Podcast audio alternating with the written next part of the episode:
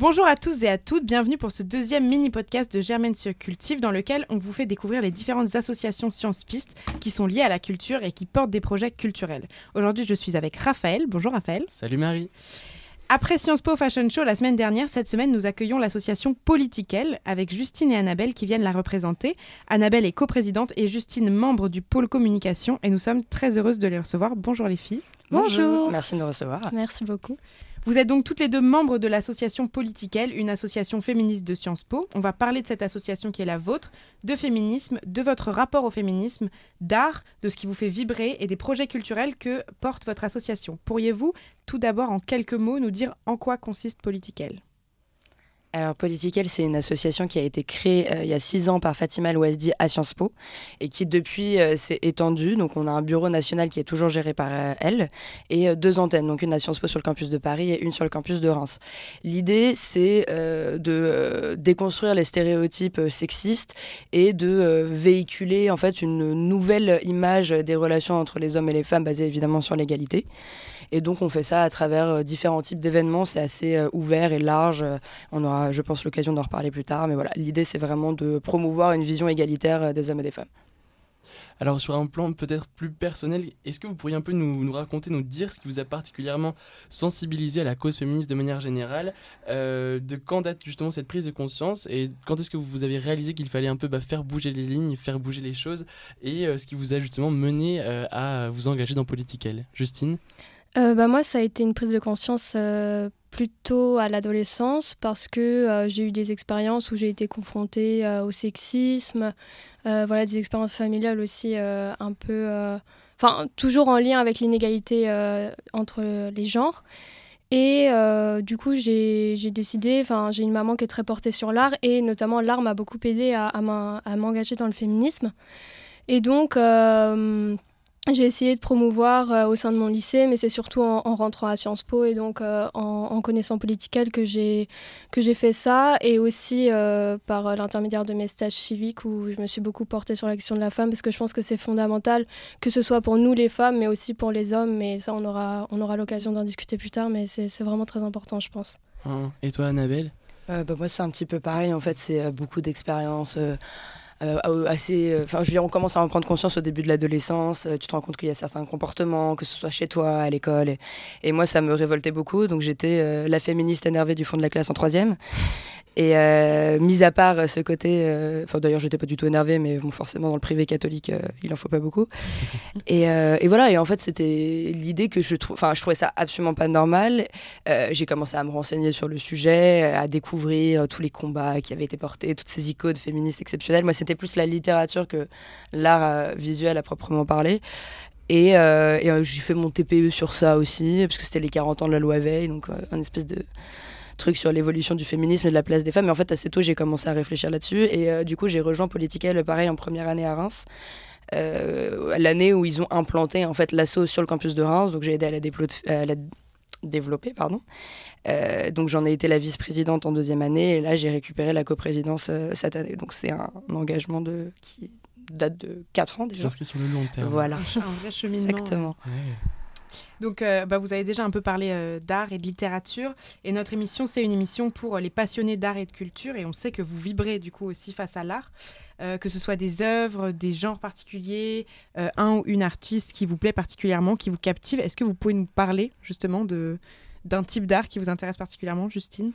Moi, j'ai été très sensibilisée à Frida Kahlo parce que j'ai j'ai un rapport aussi avec le Mexique, euh, parce que mes amies sont mexicaines, et donc j'ai eu la chance d'aller euh, visiter la Casa Azul, qui est la, la maison euh, d'enfance de, Frida Kahlo, et aujourd'hui qui est son musée. Et donc j'ai toujours été impressionnée par cette femme, parce qu'elle a, elle a porté un réel combat dans une société mexicaine très machiste. Et donc, en fait, elle, a su faire face à des difficultés euh, au niveau de sa santé et elle a su euh, s'émanciper d'une société où les rôles de la femme étaient très, euh, déjà très stéréotypés. Dès, dès, son enfance, elle a voulu voyager, elle a voulu faire de l'art, elle a voulu s'exprimer, elle voulait devenir médecin au début. Et puis, du coup, après son accident, elle s'est vraiment consacrée à, à exprimer son ressenti sur la femme. Donc, elle parlait beaucoup de sexualité, euh, d'infertilité parce que son accident euh, a fait qu'elle ne pouvait plus avoir d'enfants.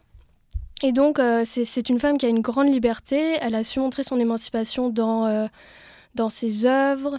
et ça m'a toujours impressionnée. Elle a, elle a su briser aussi le tabou de la nudité. Et je me dis que voilà, Frida Kahlo, elle est née en 1907, ça, ça date quand même un peu. Et dans une société aussi renfermée, là, on est dans une société qui s'exprime beaucoup plus. Et voilà, je suis toujours impressionnée par cette femme qui a su, même tôt dans l'histoire du, féminisme ou euh, de la libération de la parole, euh, qui, voilà, qui a su montrer à travers ses œuvres une émancipation euh, de la femme et une liberté, qui m'a beaucoup touchée. Et donc, ces œuvres, je les trouve toutes magnifiques. elles se représentent en costume dans une société où justement la femme est plutôt assignée au rôle de mère. à la féminité et voilà j'ai toujours été très impressionnée par cette femme. Et toi, Annabelle? Bah, du coup, moi, un peu comme ce que je vous avais dit, euh, à la base, c'était plus euh, un intérêt euh, littéraire, le politique, l'économie, tous ces trucs moins fun. Mais c'est vrai qu'on a eu une expérience à Reims en, faisant, en invitant une artiste plasticienne qui s'appelle Stéphanie Ross, donc tout à fait contemporain, qui en fait, elle, a créé une collection qui s'appelle les Bécassines, qui sont des sculptures de femmes et qu'elle avait à l'origine son projet c'était de les disposer devant des lieux de pouvoir donc le Sénat l'Assemblée différents ministères et elle travaillait avec une photographe et donc elle les prenait en photo donc ça a donné lieu à une exposition et c'était l'idée de de remettre la, femme euh, physiquement dans les lieux de pouvoir et donc on a eu énormément de chance parce qu'elle est venue à Reims avec ses sculptures qu'elle a disposées un peu partout sur le, campus de Reims on a eu euh, l'exposition photo aussi sur, enfin, en, péniche, parce qu'on en avait une aussi. Euh, et c'est vrai que c'était assez exceptionnel parce que c'était un. Enfin, on retrouve cette dynamique euh, du corps, enfin ce sujet sur le corps, c'est souvent le corps qui est abordé quand on, parle d'art et de féminisme, parce que en fait pendant tellement longtemps euh, le corps des femmes a été sujet de fantasmes, de désirs, a été décrit par les hommes, pour les hommes, représenté tous, toujours pour les hommes, et c'est vrai que quand on y réfléchit bien, les artistes femmes engagées dans le féminisme euh, très régulièrement en fait reprennent ce thème et se réapproprient ce qui en fait est à elles et ce, dont on les avait un petit peu dépossédés et donc Stéphanie Ross fait ça et c'est assez impressionnant parce que déjà les sculptures sont très belles.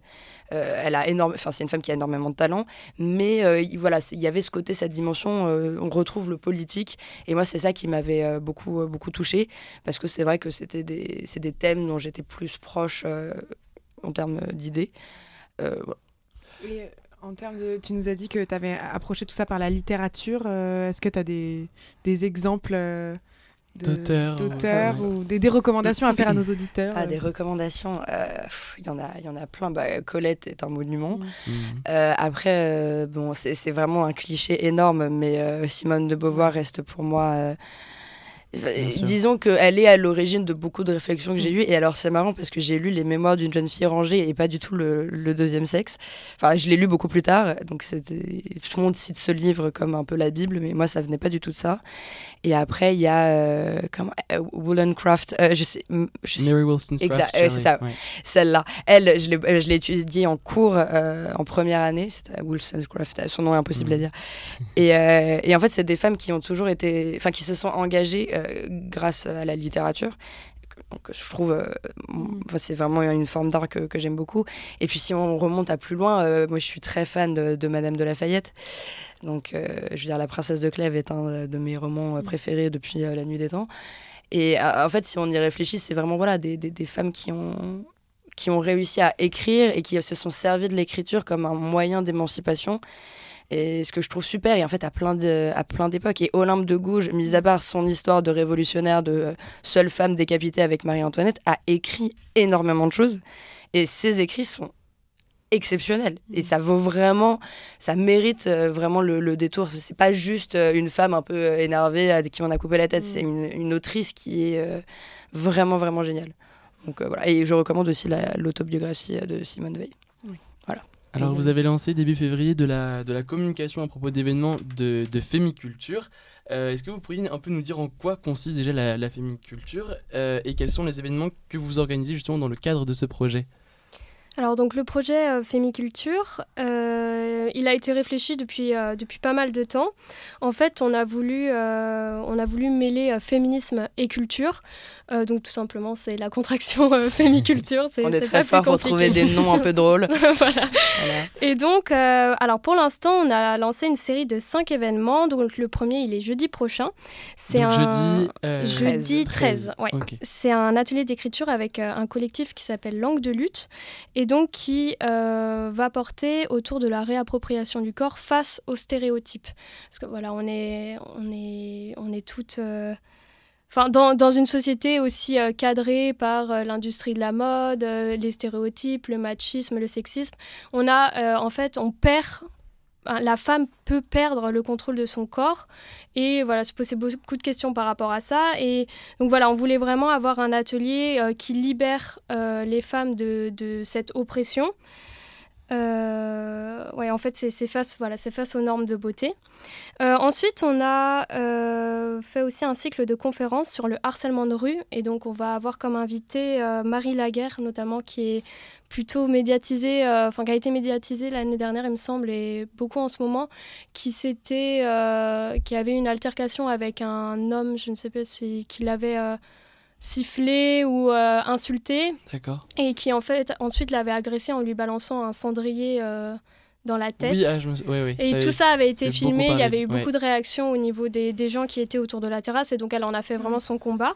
Et elle sera accompagnée euh, aussi de Lorraine Descartes.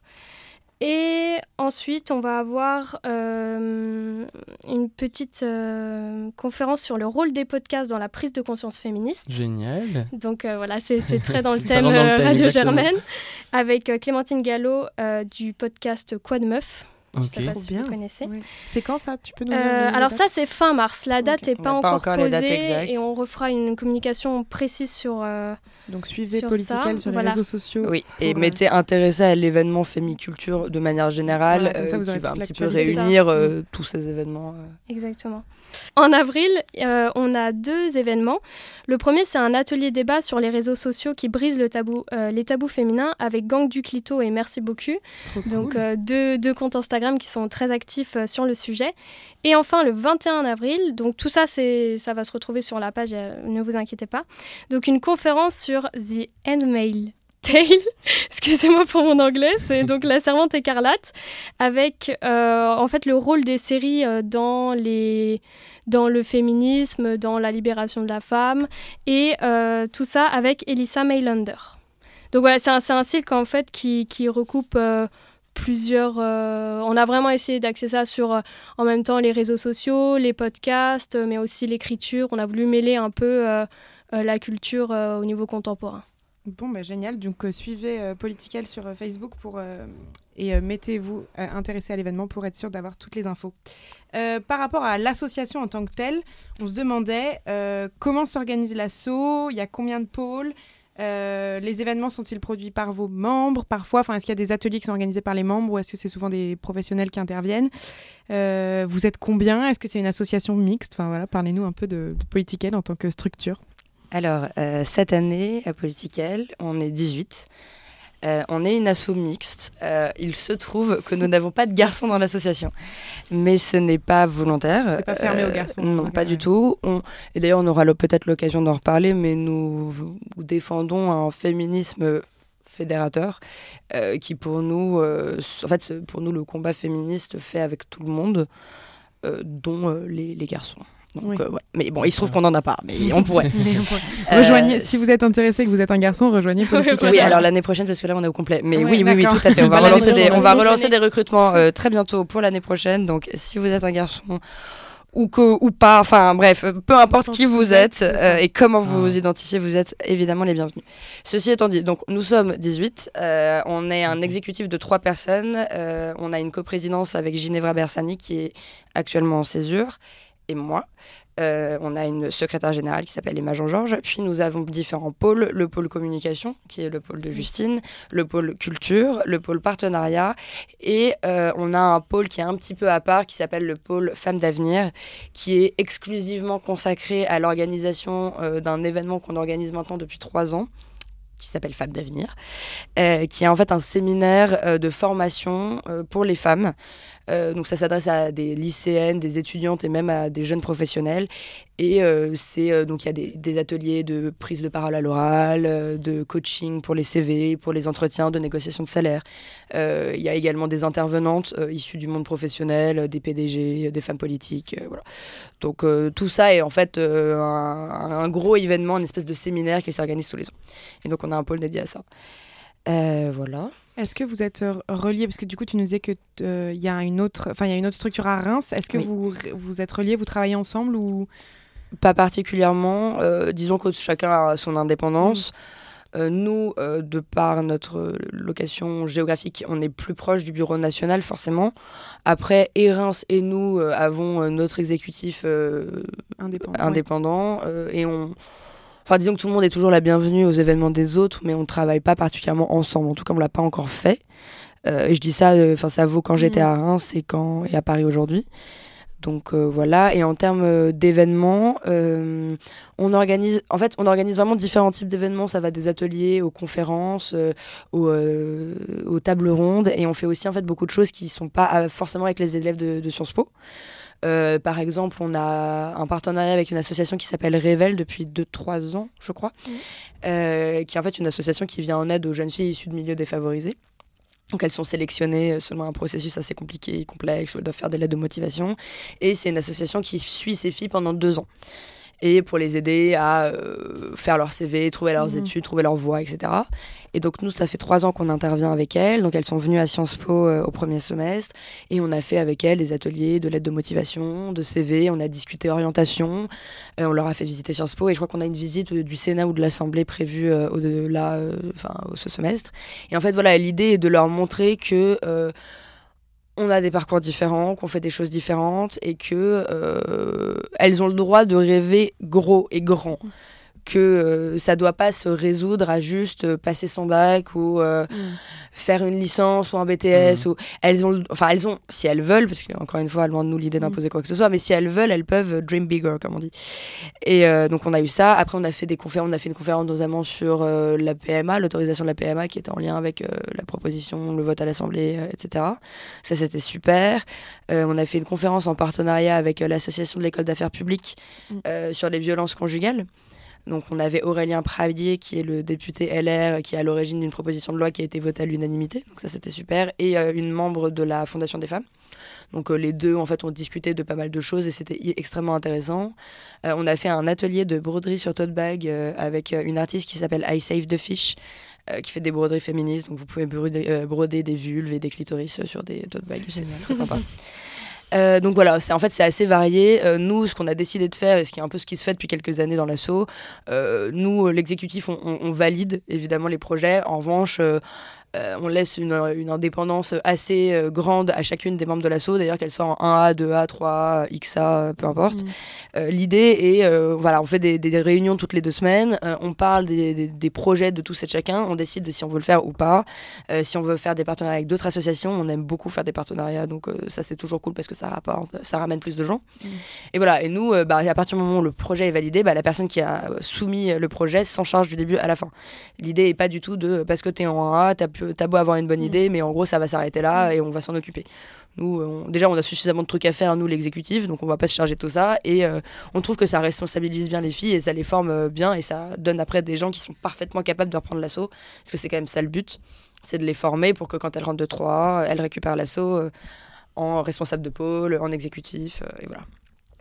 Et, euh, et, comme disait, enfin, je rajoute juste un truc. Euh, comme disait Annabelle, donc on est, on est toutes euh, réparties en pôles, mais quand il y a un événement, soit qu'on soumet, soit qui nous intéresse très fortement, on peut totalement se détacher du pôle et aller chercher, je sais pas, des questions, penser à des invités. Donc c'est assez libre. On a, on a notre pôle en en continu, c'est-à-dire qu'on fait le travail euh, qui, nous correspond, mais quand on a un, événement euh, auquel on veut vraiment s'investir, on y va et on se détache un peu de notre, notre rôle dans le pôle. Ok.